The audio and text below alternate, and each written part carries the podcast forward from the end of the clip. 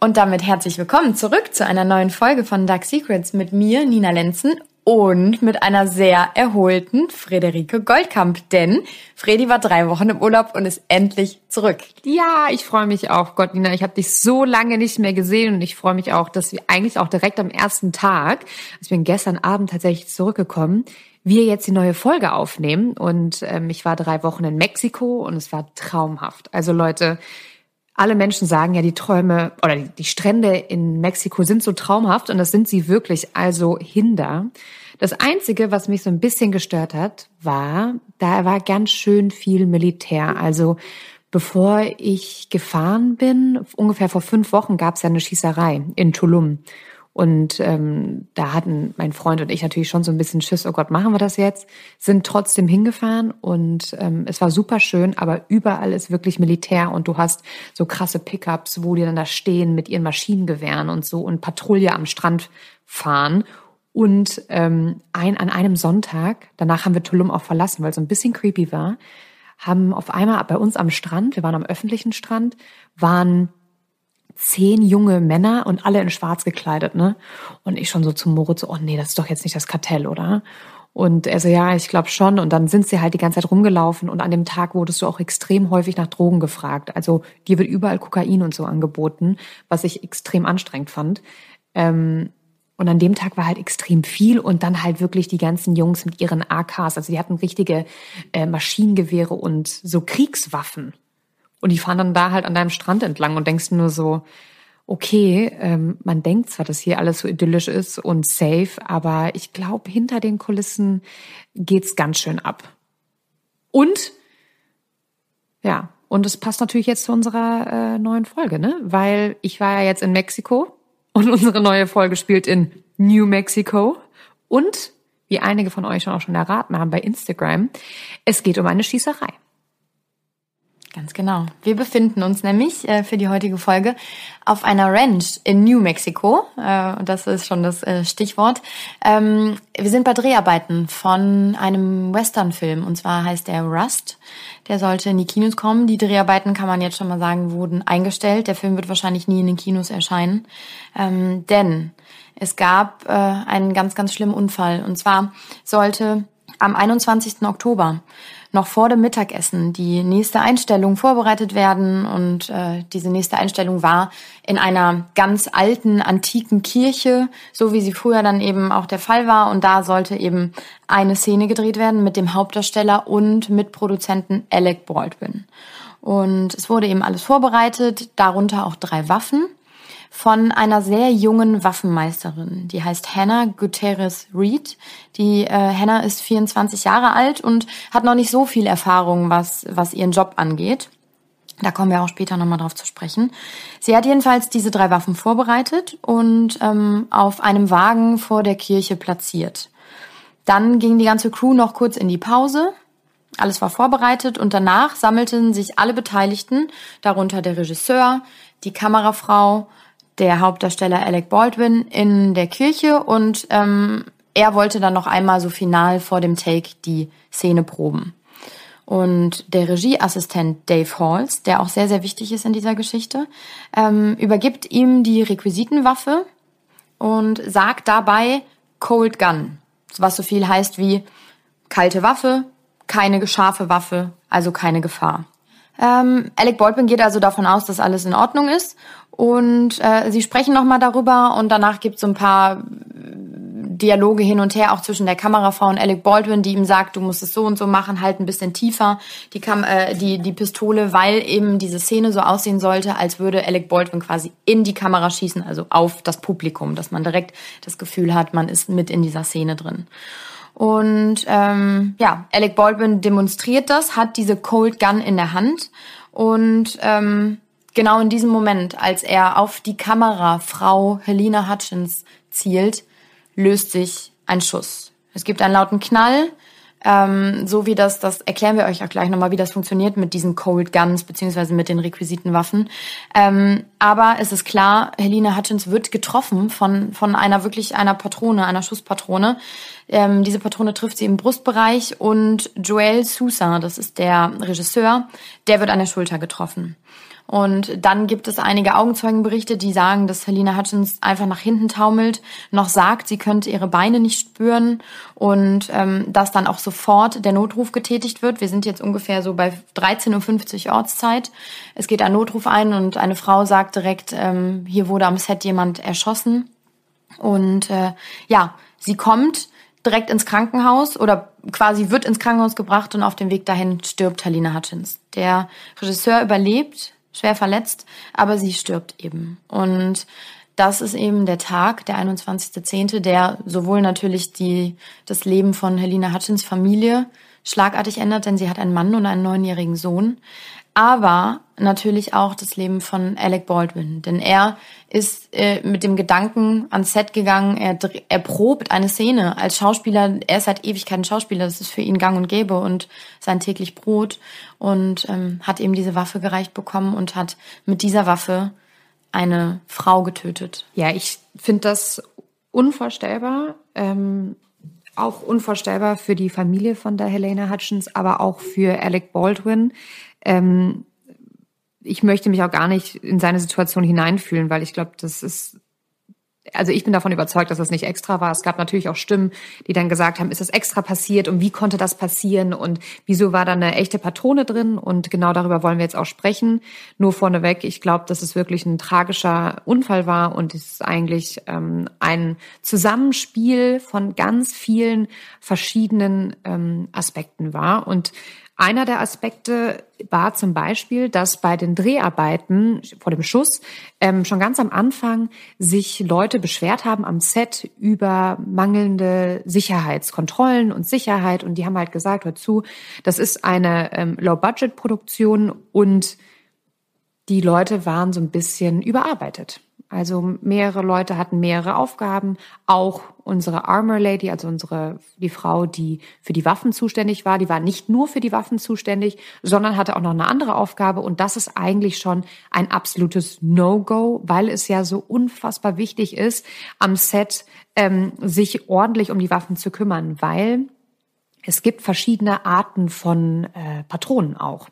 Also erstmal müssen diese Personen, die sich um die Waffen kümmern am Set, die sind dafür zuständig, die ganzen Einweisungen zu machen. Also die sagen den Schauspielern, hört zu, das ist äh, eine Waffe, die ist so und so alt, ähm, die wird so und so funktioniert, ähm, so musst du die benutzen, so musst du den Colt ziehen und so weiter. Und die sind aber auch dafür zuständig, dass halt die richtigen Patronen für die richtigen Szenen in der Pistole sind. Und das ist zum Beispiel, ähm, gibt es Dummies, so heißen die, Dummies-Patronen, die werden zum Beispiel genutzt bei Aufnahmen, wo eine Waffe geladen wird. Oder wenn die beim Western haben die ja ganz oft so einen Munitionsgürtel ähm, an.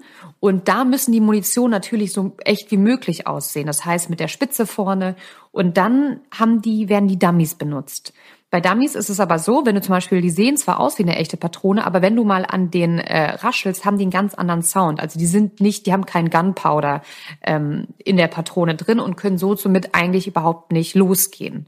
Dann gibt es aber Patronen, ähm, die werden da reingepackt, die sehen nicht aus wie eine echte Patrone, aber wenn du sozusagen die reintust und abdrückst, gibt es ähm, Rauch und es knallt und es wirkt wie ein echter Schuss. Und dann gibt es natürlich die ähm, wirklichen echten Live-Patronen. und da fragt man sich halt die ganze Zeit, wie zur Hölle ist diese Patrone ans Set gekommen? Und das fragt sich halt natürlich auch der Alec Baldwin, auch bekannt ähm, als der Onkel von äh, Haley Bieber. Ne? Die hieß ja früher Haley Baldwin, das ist ihr Onkel. Und wie Nina auch schon gesagt hat, ein total erfahrener, erfolgreicher Schauspieler, hat mittlerweile ähm, jetzt eine neue Frau und sechs Kinder und ist eigentlich so ein, für mich so ein Hollywood-Oper geworden, der mal äh, in Filmen noch mitspielt und die auch recht erfolgreich sind. Und ich finde ihn als Schauspieler auch sehr, sehr gut. Ja, er war dann an diesem Tag ähm, am Set und ist davon ausgegangen, weil es ja immer so war, dass wenn jemand ihm sagt, it's a cold gun, er auch wirklich davon ausgegangen ist und seinem Team vertraut hat dass es eine Cold Gun ist. Da muss ich direkt, weil das ein gutes Stichwort ist, es gab äh, jetzt vor ein paar Wochen darauf natürlich, also das Medienecho war groß, ne? Ähm, das ist der meistgesuchte Begriff unter anderem in diesem Jahr ist Alec Baldwin und Rust. Ähm, die Leute interessiert es natürlich, weil ähm, ich glaube, das wird auch relativ schnell klar während unserer Folge jetzt hier, dass es, es gibt so viele verschiedene Aspekte, die das irgendwie ähm, alles nochmal anders machen. Und ich habe während der Recherche ähm, die ganze Zeit, da habe ich gefunden, okay, äh, die, die Mitglieder sagen, die Bedingungen am, an, am Set waren super. Und dann kommt wieder der Nächste, der sagt, nee, es war überhaupt nicht super. Und so gab es jetzt zum Beispiel vor ein paar Tagen, das ist eigentlich ganz aktuell, einen offenen Brief von der Filmcrew. Und ähm, die da, 20 Leute, die daran beteiligt waren, die unterschreiben diesen Brief. Und der wurde dann natürlich auch bei Social Media gepostet. Und da steht direkt am Anfang, dass sie quasi ähm, versichern, dass nö, niemand sie gezwungen hat, also niemand der Produzenten oder irgendwer, dass sie diesen Brief aus freien Stücken schreiben. Und ähm, eben versichern, dass an diesem Set von Rust, an diesem Filmset alles in Ordnung war, dass äh, es nicht unprofessionell war, dass alles gut ablief, dass ähm, dass alles in Ordnung war, dass die ähm, Mitarbeiter teilweise natürlich lange gearbeitet haben, aber das sind, das ist nicht untypisch an Filmsets. Also das weiß jeder, der irgendwie beim, beim Fernsehen oder in den Medien arbeitet, der arbeitet manchmal länger. Ähm, aber die sagen, das war nie mehr als zwölf Stunden, die Bedingungen waren fein, die Bezahlung war gut und sie sind alle zufrieden damit. Und dann gab es nämlich kurz nach dem Vorfall dann eben auch Schlagzeilen, dass mindestens sieben Mitarbeiter vor diesem Unfall schon gekündigt haben, eben wegen schlechter Bedingungen. Also da merkt man schon so ein bisschen, dass da so zwei Fronten irgendwie aufeinander prallen. Eine, die sagt, es war schlimm und die anderen, die offiziell jetzt diesen Brief absetzen und sagen, es war alles in Ordnung. Ja, ähm, vor allem macht es halt ein ganz großes Thema auf und zwar einfach die Arbeitsbedingungen bei Hollywood. Ne? Und ich glaube, dass die grundsätzlich echt schlecht sind. Also ich glaube, wenn man Filme dreht in Hollywood, das ist wirklich ein Knochenjob. Und ähm, ich glaube, in beiden Stimmen, sage ich mal, steckt eine Wahrheit. Ich, ich, kann, ich kann mir vorstellen, dass manche gesagt haben, hä, das ist doch alles eigentlich so wie immer. Und dass eine Gruppe gesagt hat, nee, das kann nicht sein. Das ist jetzt einfach zu viel. Ähm, wir sind überarbeitet, wir kriegen nicht genug Geld dafür. Das wird einfach ähm, zu gefährlich, vor allem wenn halt mit Stunts oder mit Waffen hantiert wird. Und ich bin schon so ein bisschen der Meinung, dass ähm, gestreckt wurde bei dem Film. Das bedeutet, es war ja ein Low-Budget-Film und den ja auch Alec Baldwin mit ja geleitet hat, ne, als äh, äh, als Produzent und Regisseur und das heißt, es war ein Low Budget Film. Normalerweise kann Hollywood Film Western bis zu 25 Millionen kosten und der hat halt jetzt nur 5 Millionen gekostet. Bedeutet, sie hatten extrem wenig Zeit. Ähm, die Crew musste wirklich von morgens bis arbeiten durcharbeiten und allein, dass Hannah Reed, also das, die Frau, die zuständig war für die Waffen, zwei Jobs machen musste, zeigt einfach für mich, dass die versucht haben, Kohle zu sparen. Und zwar an allen Ecken und Enden. Und ganz offensichtlich ja auch absolut an den falschen Ecken und Enden. Absolut. Also ich glaube, ähm, das ist spätestens ab jetzt klar, wobei das ja nicht der erste Fall ist bei einem, bei einem, bei Dreharbeiten, dass so was Schlimmes passiert. Nämlich Brandon Lee, der Sohn von Bruce Lee, wurde, ich glaube, es war 1983, wenn ich mich jetzt nicht recht, äh, wenn ich mich recht entsinne, äh, auch, ja, 1993, so, Entschuldigung, wurde er auch bei Dreharbeiten getötet durch eine Waffe, die losging. Und äh, da gibt es noch mehr Parallelen, da gehen wir auf jeden Fall später noch drauf ein. Aber äh, das war natürlich dann danach auch, es gab Proteste nach diesem Unfall und äh, äh, Leute, Filmschaffende und, äh, und Experten haben gesagt, es kann nicht sein, dass es irgendwie vor Jahren schon mal passiert ist und man hat nicht daraus gelernt und jetzt passiert wieder so was Dramatisches, was eigentlich ja hätte vermieden werden können. A, wie Friedi schon sagt, durch bessere Sicherheitsmaßnahmen, durch eine bessere Bezahlung, durch vielleicht ein oder zwei Leute mehr am Set, die irgendwie dafür verantwortlich sind, sich darum zu kümmern und ja, dann natürlich auch, und das, ich, ich, man, es ist nicht bestätigt, aber es gibt Schlagzeilen, dass ähm, Mitarbeiter vom Set noch während den, während den Einstellungen, während dieser Takes und die vorbereitet wurden, mit den Waffen, was ja alles echte Waffen sind, nur halt eben sozusagen stillgelegt, ähm, dass die damit noch rumgeschossen haben. Denn, und das hat die Staatsanwaltschaft bestätigt, ähm, Ermittlungen laufen natürlich und es wird nicht davon ausgegangen, dass irgendwie vor, en, äh, vor Anfang des nächsten Jahres, also irgendwann Ende Januar wahrscheinlich, die ersten Ergebnisse so abgeliefert werden, weil das natürlich eine sehr umfangreiche Ermittlung ist. Aber das wurde schon bestätigt, dass unzählige man redet von 500 oder mehr ähm, Munition am Set gefunden wurden. und dass da einiges sichergestellt wurde. Es gab äh, Durchsuchungsbefehle mehrere und ähm, da wurde das eben alles schon sichergestellt und das zeigt ja irgendwie so ein bisschen, also das äh, geht schon nicht in meinen Kopf, ähm, wie man mit diesen Waffen mit denen dann später so eine Szene gedreht wird, wo Menschen irgendwie anwesend sind, dass man die benutzt, um nochmal in echt mit denen rumzuschießen. Ne? Also wenn das so war, dann ist das absolut fahrlässig. Total, total. Und ich weiß auch nicht, inwiefern man eigentlich da auch Hannah Reed ähm, die Schuld geben muss, der Frau, die für die Waffen zuständig war, weil sie sagte nach diesem ganzen Vorfall, ich habe keine Ahnung, wie ähm, die echten Patronen ans Set gelangt sind. Wo ich mir denke, na ja, wenn du es nicht weißt, wer soll es denn wissen? Weil das ist dein Job, das zu wissen, zu kontrollieren, ganz genau zu schauen, okay, ähm, wie werden die geliefert, zu kontrollieren, was sind das für Munition? Dann wird, wird die Munition natürlich ja dann auch aufgeteilt. Es ist ihr Job zum Beispiel, das alles auch am Körper zu tragen und verschiedene Taschen zu haben, wo welche Munition ist. Also es gibt eine Person, die ist zuständig dafür und das ist Hannah Reed. Und Sie hat, finde ich, ähm, naja, fahrlässig gehandelt. Es war erst ihr zweiter Film. Bei ihrem ersten Film hat sie auch einen Western gedreht mit Nicolas Cage zusammen und hat dann auch in einem Podcast gesagt, dass sie ja äh, schon auch ganz aufgeregt war, weil sie sich nicht hundertprozentig sicher ist, ob sie der ganzen Sache gewachsen ist, weil das ja auch erst äh, ihr zweiter Film ist. Sie aber dann gemerkt hat bei Nicolas Cage, dass alles eigentlich echt reibungslos lief Wobei Nicolas Cage gesagt hat, dass nicht alles reibungslos lief, weil da ja auch was mit einer Waffe, Nina nickt schon, eine Waffe ist auch losgegangen, ne? Ja, sie soll aber auf jeden Fall sorglos mit den Waffen umgegangen sein. Genau. Also so, ich glaube, sie hat einfach die Tragweite von so einem Ding nicht ja, begriffen. Ich meine, die Frau ist 24 und bei Nicolas Cage auf jeden Fall ist auch ein Knall losgegangen, wo er sich beschwert hat und meinte, willst du mich verarschen, meine Ohren? Ähm, und der war eigentlich relativ angesauer, angesäuert, nenne ich das jetzt mal. Und genau dieser Hannah Reed war halt dann auch am Filmset von Rust. Und eigentlich, also es gibt so ein Protokoll, ne? Ähm, da kein anderer darf die Waffe dem Schauspieler reichen, außer sie. Bei Rust war das auch schon anders. Da hat ähm, der Regieassistent, war der Regieassistent, ne? Dave Holtz. Ja, hat Dave, Dave Holtz, ja. äh, die Waffe dem ähm, Alec Baldwin überreicht. Und Dave Holtz müsst ihr euch unbedingt merken, den Namen, weil der wird gleich nochmal vorkommen in einem anderen Kontext. Also hier schon mal ein kleiner Spoiler. Genau, der ist auf jeden Fall wichtig. Nach diesem Unfall wurde natürlich erstmal, also die ganze Welt war in heller Aufruhr. Es gab, wie gesagt, diese Proteste.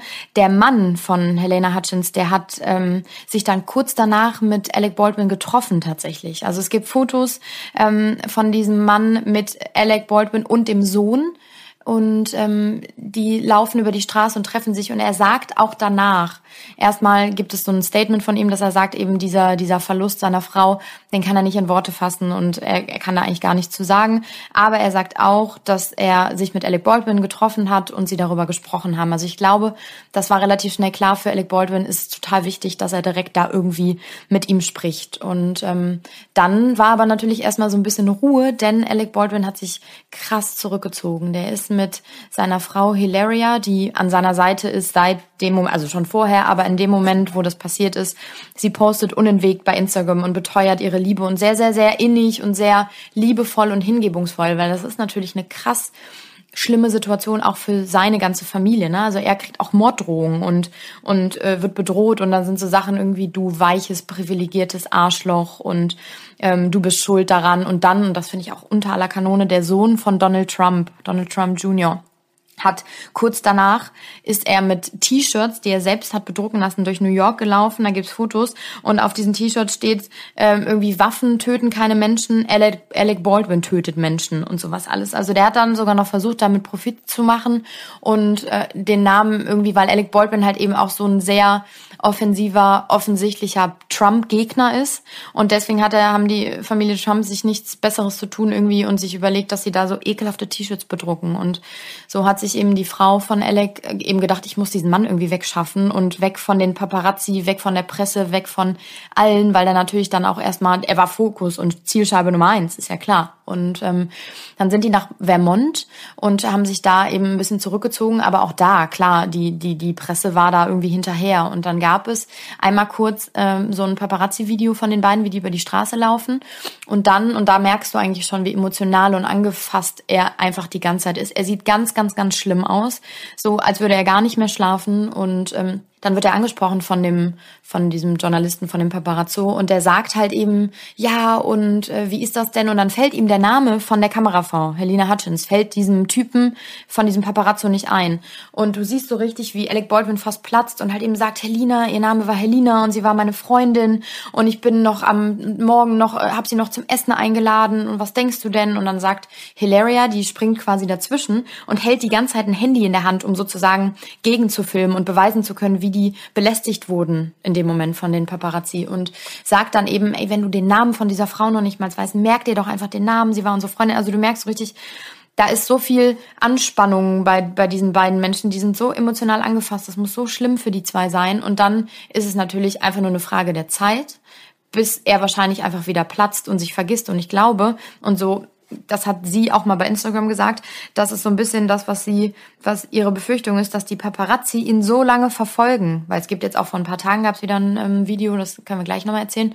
Ähm, aber die verfolgen ihn und sprechen ihn darauf an und provozieren ja auch und pieksen so ein bisschen, dass der irgendwann platzt. Und das ist natürlich dann wieder die, die Geschichte. Jetzt platzt er, jetzt rastet er wieder aus, weil er, das ist er auch bekannt für, nicht ganz äh, ja, ist ein bisschen unentspannt in der Vergangenheit gewesen. und ähm, ich glaube, das wollen die einfach hervorrufen. Das ist natürlich auch ganz, ganz fies. Und deswegen kam es, äh, meine Vermutung dazu, dass er halt eben vor, ja, wann war es, ungefähr anderthalb Wochen, äh, sich hingesetzt hat mit ähm, einem Moderator von ABC und äh, der wiederum auch einer seiner Nachbarn in den Hamptons ist. Also die kennen sich auch und ich glaube, das ist auch ein Aspekt, der natürlich dazu beigetragen hat, dass er sich da eben hingesetzt hat, weil dieses Vertrauensverhältnis irgendwie besteht. Und ähm, da hat Alec Baldwin das erste Mal öffentlich im Fernsehen über diesen Unfall gesprochen. Ja, ich habe mich auch gefragt, warum er spricht, warum jetzt. Ähm, ich fand es ein bisschen komisch, muss ich ganz ehrlich sagen, dass er auf einmal ein Interview gibt, weil die Ermittlungen laufen ja noch. Ne? Und normalerweise sagt man ja, ähm, man hält sich zurück und man äußert sich nicht dazu. Ich finde, es hat ein bisschen einen Geschmack, dass Alec Baldwin sich jetzt doch äußert, weil er ganz offensichtlich seinen Namen reinwaschen will. Er sagt nämlich, er habe gar nicht abgedrückt. Und das ist natürlich um die Welt gegangen und alle so wie, äh, wie er hat nicht abgedrückt. Er muss er ja. Hat er tatsächlich nicht. Ich erkläre auch gleich, äh, warum nicht und wie der Schuss sich dann trotzdem lösen konnte. Natürlich hat ABC News da wieder ein Riesending draus gemacht. Ne? Der Interviewer ist selber ein absoluter Star und normalerweise interviewt er immer nur die Präsidenten, jetzt halt eben Alec Baldwin. Und äh, wie Nina auch schon sagt, Alec Baldwin sah oder sieht bei dem Interview echt scheiße aus. Also Jahre gealtert, extrem müde, hat die Tränensäcke des Jahrtausends, also komplett fertig. Er muss sich auch bei dem Interview immer wieder unterbrechen, weil er in Tränen ausbricht und ich nehme ihm die Tränen auch ab. Also äh, ich habe zwischendurch bei dem Interview auch selber ähm, ein Tränchen verdrückt, weil ich ihm das abnehme, wie sehr er diese ganze Situation bereut und wie sehr er einfach sich wünschen würde, nicht in dieser Situation zu sein, beziehungsweise dass das Ganze nie passiert wäre. Aber vorneweg auch nochmal, weil Nina das ja auch gerade gesagt hat, er betont immer wieder, dass er mit der Helena Hutchins befreundet ist. Da habe ich mir nur gedacht, so, äh, wie? Ihr seid befreundet, ihr kanntet euch gerade mal zehn Tage. Weil ähm, das auch so ist, dass er Helena erst kennengelernt hat am 11.10. Und zwar erst am Set von Rust. Und da hat er auch das erste Mal von ihr erfahren, so, dass sie eine total talentierte Kamerafrau ist und war dann aber auch direkt von ihr begeistert. Ne? Also er trifft sie zum ersten Mal, war direkt begeistert, weil ähm, er sagte, sie hatte das gewisse, gewisse Etwas und die beiden hatten direkt eine ganz krasse Verbindung. Und das hat man ja auch manchmal bei der Arbeit, dass man jemanden kennt oder trifft, der genauso denkt wie einer selber. Und er sagt, das war bei den beiden ganz, ganz wichtig, dass er ihr komplett vertraut hat mit den Bildern und sie ihm komplett vertraut hat und dass die beiden die gleiche Vision für diesen Film geteilt haben. Und so kam es nämlich auch zu dieser Szene, zu dieser besagten Szene in der Kirche, weil eigentlich gibt es ein Protokoll, das, das sagt, man darf während der Dreharbeiten niemals, niemals mit einer Waffe auf jemanden richten. Niemals eine Waffe auf jemanden richten. Ne? Und, ähm, und ganz viele, auch Kollegen und Schauspielerkollegen haben halt gesagt, hör mal, und das müsste doch Alec Baldwin eigentlich wissen, wie zur Hölle oder warum zur Hölle richtet er eine Waffe auf die Kamerafrau. Auch wenn er denkt, in dem Moment, es wäre eine Cold Gun. Das ist ganz egal, wieso macht er das? Und ähm, wie die Nina auch am Anfang schon erklärt hat, die wollten diese Szene halt ähm, einspielen. Und er sagte dem Interview, dass Helena das sozusagen wollte. Also sie, die Kamera war auf äh, Alec gerichtet und sie saß nicht mit dem Gesicht zu ihm, sondern so seitlich zur Kamera und hat in den, auf den Bildschirm von der Kamera geguckt und hat ihn dirigiert und hat gesagt, okay, ähm, nee, halt die Kamera mehr zu mir, mehr zu mir, ne? Für das perfekte Bild. Eigentlich hätte es so sein müssen, dass er die, die, die Waffe nicht in ihre Richtung hält, sondern weg von ihr, auf die andere Seite der Kamera, weil dann kann ja eigentlich sozusagen im Notfall, im schlimmsten Fall nichts passieren. Alec Baldwin sagt aber, nein, Helena wollte das genau so und ich habe ihr vertraut. Ich habe ihr vertraut, weil sie war meine Kamerafrau und deswegen habe ich das genau so gemacht. Und ähm, während er die Waffe auf sie tatsächlich, auf sie gerichtet hat, fing er halt an, weil die wollten eine Einstellung drehen, wie er den äh, Colt, wie er, die, wie er die Waffe spannt, wie er, die, wie er den zurückzieht.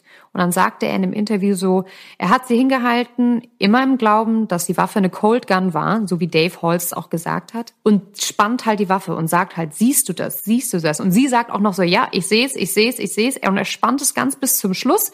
Und dann fragt er, hast du das im Kasten? Sie so, ja, super. Und in dem Moment lässt er es los und auf einmal löst sich ein Schuss. Und er dachte halt, hä, ist die jetzt in Ohnmacht gefallen? Was ist passiert? Der meinte, sie, von ihr hat er gar nichts mitbekommen. Sie ist irgendwie auf einmal in Ohnmacht gefallen oder war, ist halt umgekippt. Dann auf einmal hörte er den, äh, den Joel laut schreien, richtig schreien. Ähm, und er hat gesagt, und er hat es gar nicht verstanden. Er meint, er hat überhaupt nicht verstanden, was passiert ist. In dem Moment kam auch schon direkt, ähm, die Sanitäter haben auch direkt äh, ihm raus, rausgeschickt, alle raus, alle raus, alle raus. Und was ich total krass fand, ist, dass er nicht verstanden hat, was passiert ist. Er wusste nicht, was passiert ist. Er hat eine Stunde lang hat er gewartet, bis er gecheckt hat, bis ihm mal gesagt worden ist, es hat sich ein Schuss gelöst. Das, er hat es nicht, er hat es nicht verstanden und er hat erst erfahren, dass sie gestorben ist, ähm, als er von der Polizei verhört worden ist. Und da ganz am Ende haben sie gesagt, übrigens, ähm, sie hat es nicht geschafft. Und da wurde ihm halt erst bewusst, dass er ähm, eine Frau umgebracht hat, eine Kollegin umgebracht hat. Und er hat eigentlich die ganze Zeit gedacht, okay, ähm, ja, ich weiß nicht, vielleicht hatte sie irgendwie einen Schlag oder er, er, konnte sich nicht erklären, was passiert ist, hat sich natürlich totale Sorgen gemacht, weil er auch gesagt hat, dass sie extrem lange, ähm, extrem lange in der Kirche war und sie da ähm, nicht rausgekommen ist. Und da fing er an, sich Sorgen zu machen. Und es dämmerte ihm, dass was Schlimmes passiert ist. Aber er wäre nie im Leben drauf gekommen, dass es halt ähm, sein Schuss war, bis die Polizei ihm das gesagt hat. Und ja, boah, ich fand das, ich habe das dann so gehört und dachte mir so, naja, okay, gut, das glaube ich ihm auch. Aber zwei Sachen habe ich mich direkt gefragt. Okay, warum, wie ist diese, warum war die Waffe geladen? Das haben wir ja jetzt schon besprochen, wie das passieren konnte.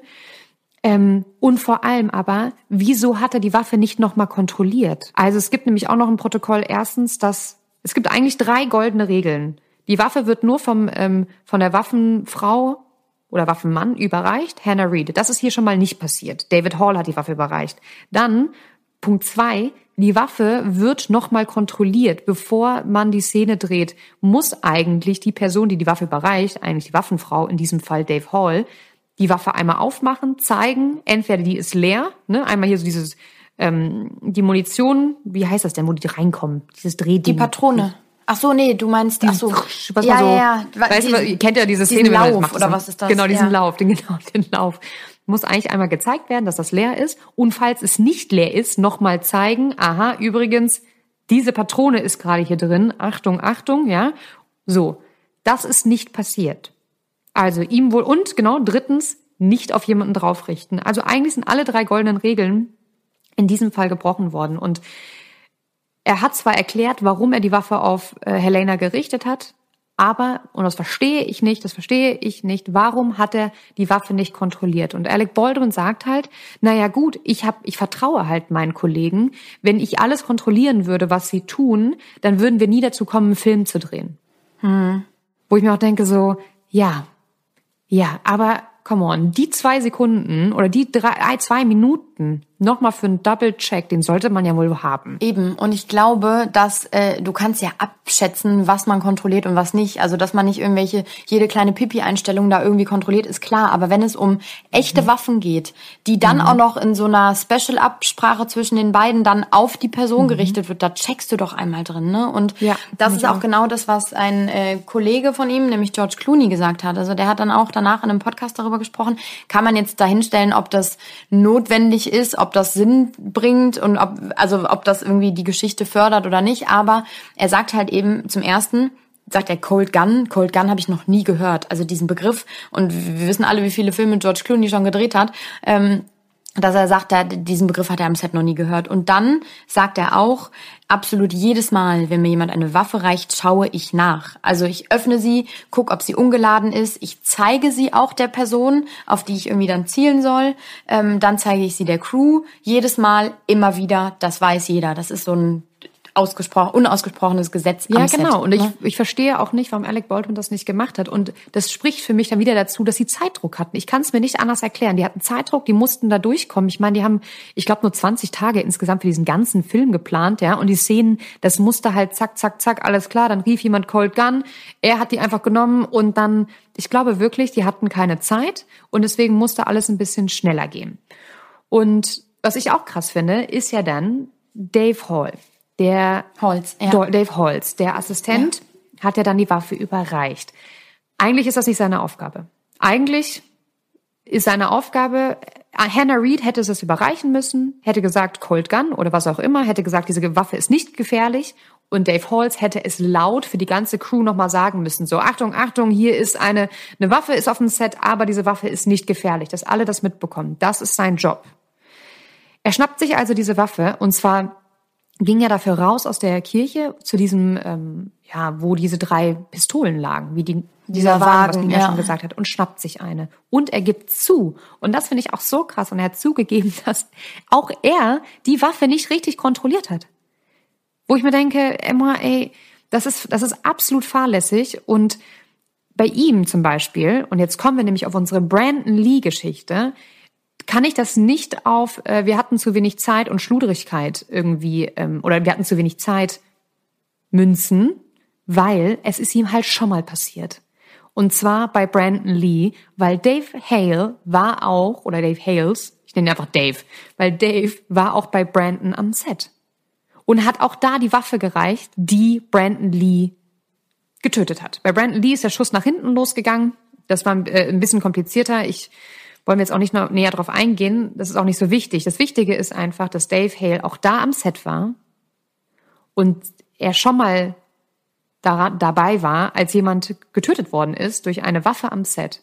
Und alleine das würde mir doch als Mensch, egal wie viele Filme ich drehe, und er hat wirklich krass viele Filme mitgedreht, der Dave Hale, der war irgendwie auch bei Matrix dabei und bei anderen Blockbustern, egal. Wenn dir das doch einmal passiert und schon mal jemand stirbt, dann kontrollierst du diese Waffen. Wenn du die in der Hand hast, dann kontrollierst du die doch fünfmal. Und ich kann es nicht nachvollziehen. Ich finde, es ist so schlimm, dass er ähm, da noch nicht mal sich die Zeit genommen hat, das sich zu kontrollieren und sich das anzuschauen.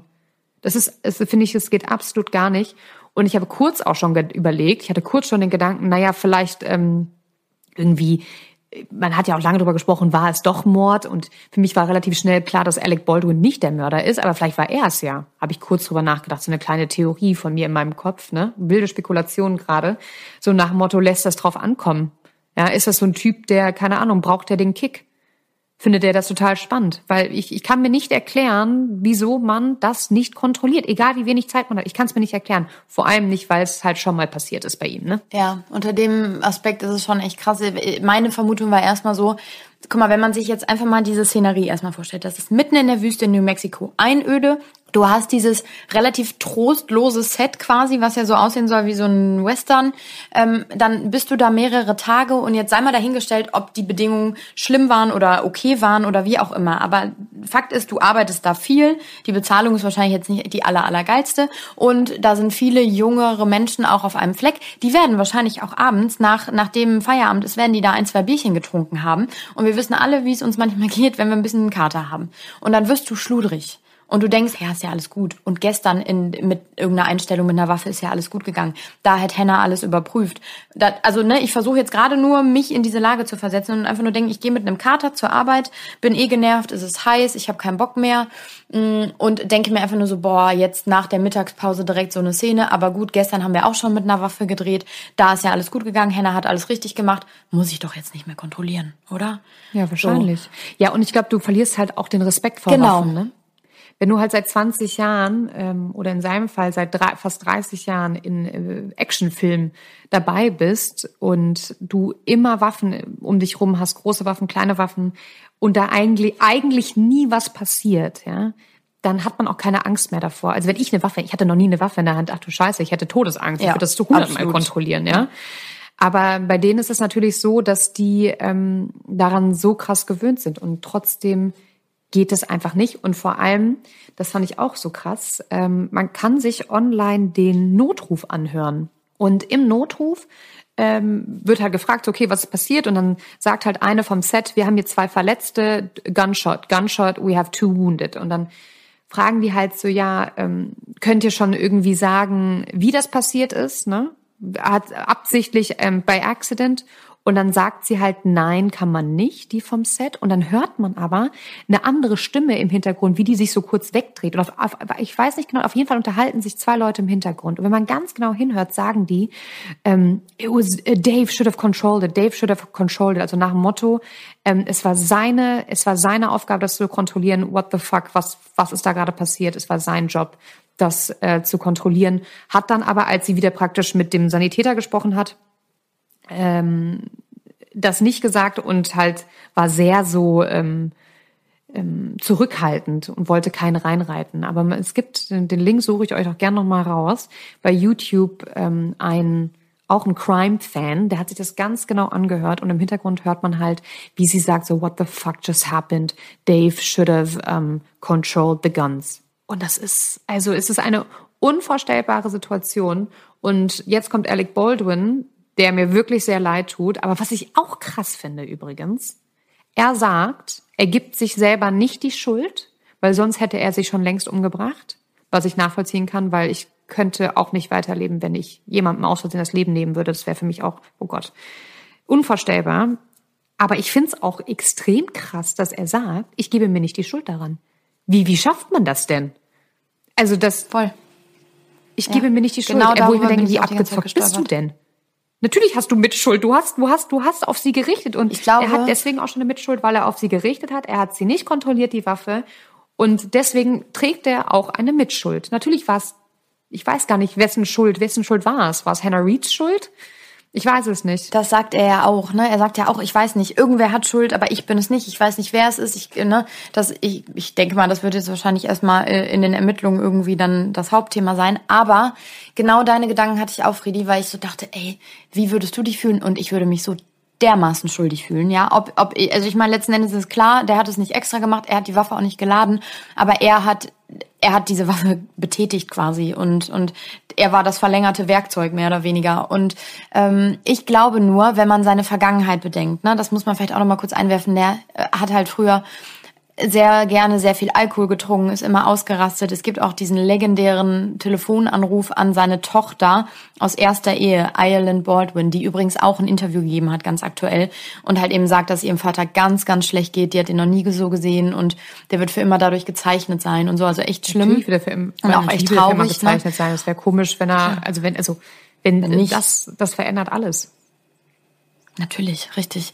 Und dieser Anruf, äh, der ist so krass, da äh, telefoniert er irgendwie mit ihr und es wurde aufgezeichnet und er schreit sie an. Da war sie noch ein junges Mädchen und er schreit richtig durch den Hörer und du hörst so richtig diese Wut und diese Aggression und er sagt einfach nur so, und wenn ich dich das nächste Mal sehe, dann werde ich dir zeigen, was für ein ungezogenes äh, Schwein du bist und keine Ahnung was. Und das ging natürlich damals auch durch die Medien, wie ein Vater mit seiner Tochter so reden kann, ne? Und als Schwein betiteln und so. Und ähm, daraufhin hat er natürlich dann auch eingesehen, dass vielleicht sein Weg ein, eine doofe Richtung eingeschlagen hat, hat halt eben aufgehört, Alkohol zu trinken und seine cholerischen Anfälle wurden weniger. Das auch könnte man vermuten, und es ist eigentlich so ähm, von der Zeit her schon im Zusammenhang, dass seine Frau Hilaria was damit zu tun hat. Die hat den echt auf den Boden der Tatsachen geholt und sehr, sehr gut im Griff, sag ich jetzt mal. Ähm, und das ist natürlich auch so ein bisschen, ich könnte mir vorstellen, dass die zwei halt sehr intensiv und sehr viel darüber reden, und sie ihm auch gesagt hat, gib dir nicht die Schuld, weil ich glaube, so wie du schon sagst, Fredi, mit seiner Vergangenheit und der neigt zu Depressionen und zu Ausbrüchen, dass der sonst, ähm, wenn er das auch nur das diese klitzekleine An Anmutung von von Schuld in sich spürt, dass der da, also das das war's. Mhm da, ne, dass er dann äh, wirklich komplett zusammenbricht. Ja. Und das ist ja, du, du siehst ja, der Mann ist ja eigentlich eine tickende ja, Zeitbombe. aber ich ne? finde, ich das finde, er zeigt auch wieder Schuld. dieses Video. Und wenn er und wenn er sagt, okay, es ist nicht meine Schuld, was, also doch, er hat Schuld. Und wenn man es darauf zurückführt, dass ähm, die Bedingungen am Set, dass die Leute zu wenig Zeit hatten, dass eine Hannah Reed zwei mhm. Jobs machen musste, weil er hat diesen Film mitproduziert. Er hat den Film mitfinanziert. Ja, und ähm, es ist nicht so, dass er da angestellt war als Schauspieler. Nee, nee, nee. Er war der Kopf. Er hat vielleicht Hannah Reed nicht aktiv eingestellt, aber er hat die Kohle zur Verfügung gestellt, sie einzustellen, beziehungsweise die Kohle nicht zur Verfügung gestellt, um jemand einzustellen, der vielleicht mehr Erfahrung hat, weil der teurer ist. Also eigentlich, wenn man es alles runterbricht, mit all dem, was schiefgegangen ist, und all den Beschwerden oder auch nicht Beschwerden von manchen Leuten, aber es gab Beschwerden und Fakt ist, manche Leute haben das Set verlassen, also wird nicht alles gut gewesen sein, ähm, bricht es sich runter und dann hat Alec Baldwin Schuld. Und in diesem Interview, ich nehme ihm ab, dass es ihm leid tut. Und das hat mich wirklich zu Tränen gerührt, weil ich, aber nicht wegen ihm, sondern weil die Situation einfach so schrecklich ist. Und ich habe geweint, als dass der Mann von Helena Hutchins auch noch die Größe hatte, ihn in den Arm zu nehmen und zu sagen, wir stehen das zusammen durch, wo ich mir dachte, was bist du für ein Mensch? Was, was bist du für ein großer Mensch, dass du das kannst? Ähm, aber Alec Baldwin hat in dem Interview auch extrem viel über sich und seine Familie gesprochen. So, wo ich auch dachte, es geht gerade nicht um dich, es geht nicht um dich. Ja, wo er sagt, ach, ich weiß jetzt auch nicht mehr, wie ich weitermachen soll und wie soll das jetzt mit meiner Familie? Und ich meine, ich mache bin habe eigentlich mache das eigentlich ganz gut mit, mein, mit meiner Vaterrolle. Und wenn ich mir vorstelle, meine Kinder hätten nicht mehr ja, wo ich mir denke, ja, ja, aber es geht wirklich einfach nicht um dich. Sondern es geht um Helena Hutchins, es geht um ihren Mann und es geht um ihren Sohn, der jetzt ohne Mutter groß wird. Und ähm, ich war sehr äh, zwiegespalten im Interview. Auf der einen Seite dachte ich mir, ach du Scheiße, und habe auch Mitleid mit diesem Mann, weil er offensichtlich das niemals gewollt hat. Aber auf der anderen Seite, finde ich, trägt er schon die Verantwortung dafür, dass das alles so gekommen ist, wie es gekommen ist. Und das ist einfach eine Aneinanderreihung von Kleinigkeiten. Von vielen Kleinigkeiten, die falsch liefen und die dann zu, ähm, ja, zu dieser Katastrophe geführt haben. Und ich hoffe, dass Hollywood sich an die Nase packt, weil ich bin mir sicher, dass Rust nicht der einzige Low-Budget-Film ist oder der einzige Film ist, wo ähm, mal geschludert wird und wo mal was passiert, weil es passieren tatsächlich häufiger Sachen am Set, als man denkt. Zum Beispiel ist Jason Statham fast mal gestorben. Der hat in so einer Szene, der ist ja so ein Actionheld, ne? Und dann macht er ja mal so krass geile Szenen mit so schnellen Autos und Stunts. Der ist mal mit einem LKW bei einer Verfolgungsjagd ähm, haben die Bremsen nicht funktioniert, die Bremsen versagte, ist der mit dem Wagen ins Meer gefahren und ist mit dem Wagen untergegangen und konnte sich in letzter Zeit noch ähm, befreien, in letzter Minute, wo ich mich auch frage, wie kann das sein, dass die Bremsen nicht funktionieren bei einem Actionfilm? Das geht doch überhaupt nicht. Johnny Depp ist mal von einem Pferd gefallen und wurde 20 Meter mitgeschl mitgeschliffen. Das geht halt auch nicht. Ja, und ähm, also Hollywood ist so viel mehr Schein als Sein und es ist so viel glammy nach vorne hin, weil wir immer nur den roten Teppich sehen und wir sehen immer nur die Premieren, wie sie dann alle da in ihren schönen Kleidern und so stehen, ne? Und ich glaube, das blendet so krass darüber hinweg, was am Set abgeht. Und ich war einmal in Ja, genau. Und ich war einmal in Deutschland äh, hinter den Kulissen an einem Set von einem Film. Und ich kann euch sagen, äh, da waren auch Top-Schauspieler aus Deutschland dabei. Ähm, da ist nichts Glamouröses dran. Die gingen genauso aufs Dixie-Klo wie alle anderen auch. Ja, und arbeiten halt tatsächlich, ne? Also ich war auch schon bei so einer Produktion dabei, unter krassen Bedingungen. Äh, immer wieder wird es wiederholt, aus jeder, Einst jeder Einstellung, aus jedem Winkel 80 Trilliarden Mal, dass du dir einfach nur denkst, wie schaffen die das? Und das ist natürlich ähm, auch das, was du eben schon sagst, Friedi, ist ein sehr, sehr wichtiger Aspekt, der wahrscheinlich noch echt eine große Rolle spielen wird, dass er eben, also Alec Baldwin, Mitproduzent ist, weil genau aus dem Grund wird er wahrscheinlich da auch dran gekriegt werden. Also das sagen schon Experten, Rechtsexperten, äh, die den Fall natürlich so ein bisschen bewerten und sagen halt, da wird es eine sehr, sehr, sehr große äh, Klage geben, sowohl in zivilrechtlicher Hinsicht, aber auch wegen fahrlässiger Tötung, wegen, wegen so vielen verschiedenen Sachen. Und man weiß auch jetzt schon, dass der Mann von Helena Hutchins eine sehr gute, sehr bekannte Anwaltskanzlei in L.A. beauftragt hat. Die sind auf Personenschäden und fahrlässige Tötung spezialisiert. Wen er da jetzt verklagen wird, ist natürlich noch nicht klar. Aber es sind mehrere Anklagen schon im Raum, darunter halt eben Baldwin und ähm, Hannah, aber auch... Ähm, Dave und eine Requisiteurin und äh, dann eben die Mitproduzenten von, von Baldwin. Also da rasselt es schon richtig im Hintergrund und äh, es gibt einen Rechtsexperten, der halt eben sagt, ich gehe eigentlich davon aus, dass alle Beteiligten verklagt werden und dass dann sehr, sehr große Summen fließen werden, ähm, unter anderem Schadensersatz halt eben an die Familie. Ne? Und äh, bin gespannt. Genau, ich glaube auch nicht, dass, sorry, ähm, ich glaube auch nicht, dass Baldwin ins Gefängnis wandert. Das glaube ich nicht. Aber ich glaube, der muss das glaube ich auch richtig, richtig, richtig, richtig blechen. Und ähm, ja, ich bin gespannt, ob er jemals wieder einen Film dreht. Das sagt er aber auch im Interview, ne? Seine Karriere und ist ihm scheißegal, selbst wenn er keine Filme mehr dreht und so. Also ich glaube, da wird erstmal nichts passieren. Nee, glaube ich auch nicht. Nee, ich meine jetzt auch gar nicht, ob er noch jemals wieder einen Film drehen darf. Ähm, ob er jemals wieder einen Film drehen will, ja. auch, ne? Ja. Ähm, und ich glaube, also ich vermute, dass wir von Alec Baldwin sehr, sehr wenig nur noch sehen werden und ja, wobei, werden. Ich, ähm, ich, ich wurde stutzig, als er letzte Woche, Ende letzter Woche, also nach seinem Interview auch, ähm, hat er eine Veranstaltung in New York äh, moderiert. Das war so eine John F. Kennedy ähm, Charity-Veranstaltung, die ja immer irgendwie in Zusammenhang steht. Da ist er jedes Jahr und er kennt auch die Veranstalter und er moderiert das. Er kommt auf die Bühne und scherzt erstmal so ein bisschen rum und sagt halt eben, ich bin froh, dass ich hier mal 30 Minuten von meinen Kindern freimachen konnte. Also er fängt diese Rede mit einem in Anführungsstrichen Witz an, aber du merkst ihm an, dass er ähm, gar nicht eigentlich so in die, also in dieser Mut ist, diesen Witz zu machen. Und dann äh, spricht er nicht das direkt an, aber er sagt halt eben, dass wir alle ähm, lernen müssen, äh, gütig zueinander zu sein, Verständnis aufzubringen und so. Und da hat man natürlich dann rückblickend so gedacht, okay, redet er auch gerade von seiner Situation wahrscheinlich, ne? Weil irgendwie ist es schon skurril, ähm, das, was gerade im Raum steht, und er steht dann da auf dieser Bühne und erzählt irgendwie so locker flockig. Aber vielleicht ist das auch für ihn sein Weg oder sein Versuch, so ein bisschen Normalität in sein Leben wiederzubringen, weil das darf man halt eben auch nicht vergessen. Er hat sechs kleine Kinder. Ne? Die sind, also eins davon ist irgendwie vor, weiß ich nicht, es ist auf jeden Fall noch ein Baby. Acht, acht ja, Monate. Ne? Also nicht, nicht alt. Und ähm, das ist natürlich eine Bürde, die man tragen muss. Und ich glaube, da versucht man einfach irgendwie für seine Familie zu funktionieren und irgendwie einigermaßen anwesend zu sein. Aber eine Sache, bevor ich die vergesse, ich habe die nämlich die ganze Zeit im Hinterkopf, was richtig interessant werden könnte, ist ähm, letzte Woche Freitag wurde der Antrag stattgegeben von einer Richterin und jetzt ist es so, dass ja, heute, am Tag äh, unserer Folge, Dave Halls ähm, geladen wird und äh, da jetzt das erste Mal richtig befragt und interviewt wird und so, weil die sich so ein bisschen, seine Anwältin auch gesagt hat, die, die, er hilft gerne bei den Ermittlungen, aber die sich so ein bisschen zurückgehalten haben, irgendwie auch nur offen, offensiv zu sprechen. Und das wird wahrscheinlich dann das erste Mal der Fall sein. Und da erhoffen sich die Ermittler natürlich auch noch viel, weil der natürlich irgendwie mit dabei war. Er kann vielleicht noch benennen, wer das noch mitbekommen hat und noch irgendwelche Facts und Infos liefern. Also ich könnte mir vorstellen, dass da noch mal ein paar Schlagzeilen kommen. Ja, ich bin auch gespannt. Ich bin sehr gespannt, was seine Rolle sein wird ähm, und was seine Strafe auch sein wird. Ich bin gespannt mit der Hannah Reed. Hannah Reed kann wahrscheinlich ihre junge Karriere ähm, an Nagel hängen. Ich glaube, das will sie auch. Also willst du jemals ja, nochmal als Waffenmeisterin arbeiten? Also ich hätte da auch keinen Bock mehr drauf.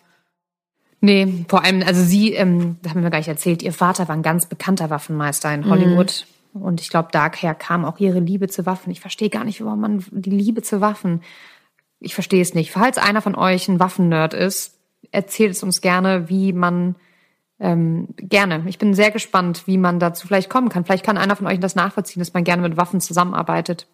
oder mit Waffen arbeitet. Ich kann das irgendwie nicht nachvollziehen. Ähm, aber wir sind natürlich immer sehr, sehr gespannt auch auf eure Geschichten. Und ähm, und auch auf eure Meinung. Was ich so interessant finde, ist dieses Thema Schuld. Ne? Also das ist ja echt ein großes Ding. Ähm, wie definiert man Schuld? Äh, ab wann ist man schuldig? Und wie geht man damit um? Also ist es vielleicht ganz gesund, dass Alec Baldwin direkt sagt, ich fühle mich nicht schuldig, weil er damit eben diesen ganzen Schmerz irgendwie von sich drängt? Oder ist es falsch? Ich, ich weiß es nicht. Ich bin da noch echt unschlüssig, weil irgendwie... Ähm, ist es meiner Meinung nach, glaube ich, einfach Selbstschutz. Ich glaube schon, dass er sich sehr schuldig fühlt, ist einfach nur nicht. Weil wenn in dem Moment, wo er es einmal offen ausspricht, knallt halt wieder, ne? Deswegen, ähm, aber da, das würde mich auch sehr interessieren, wie ihr, wie man das so definiert und wie man damit umgeht. Also meine Meinung, und dann können wir den Sack auch zumachen. Ähm, ich finde, man sollte zu seiner Schuld stehen. Ich finde es nicht okay, dass er sagt, dass er keine Schuld hat, weil ähm, er hat Schuld und es war nicht seine Absicht. Definitiv nicht. Aber er hat Schuld und ich finde, man sollte zu seiner Schuld stehen. Das wäre meine Art, damit umzugehen. Ich bin ein großer Fan davon, wenn man zu seinen Fehlern, seine Fehler eingesteht und ähm, versucht daran zu arbeiten. Weißt du, was krass ist, Vreni? Das okay. fällt mir gerade ein, wenn du ähm, äh, ein juristisches Gutachten schreibst oder halt eben eine Klausur im Jurastudium, wie auch immer, einen Fall halt bewertest, ne, dann gehst du halt verschiedene Punkte durch und die letzten beiden Punkte sind eigentlich ähm, einmal ähm, die die Absicht oder der Vorsatz dahinter und dann eben halt aber auch Schuld, ne? Und das ist, wo du das gerade sagst, das ist vielleicht ein ganz guter Abtrennungspunkt. Er hatte definitiv nicht die Absicht. Er wollte diese Frau nicht erschießen. Er wollte nicht eine geladene Waffe in die Hand nehmen. Damit fängt's ja schon an. Ähm, aber Schuld ist wahrscheinlich ein ganz anderer Aspekt in dem Moment nochmal. Und äh, ich, stimme dir dazu. Ich glaube nur, dass ähm, jeder Mensch Schuld anders definiert.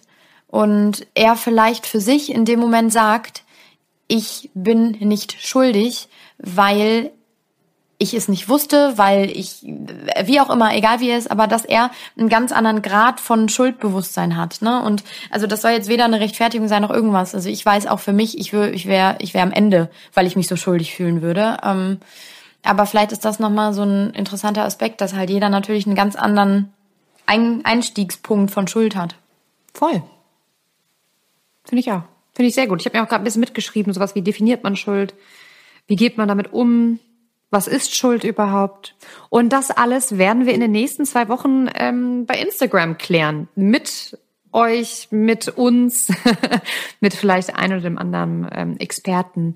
Ähm, also seid gespannt. Denkt dran, uns auch bei Insta zu folgen.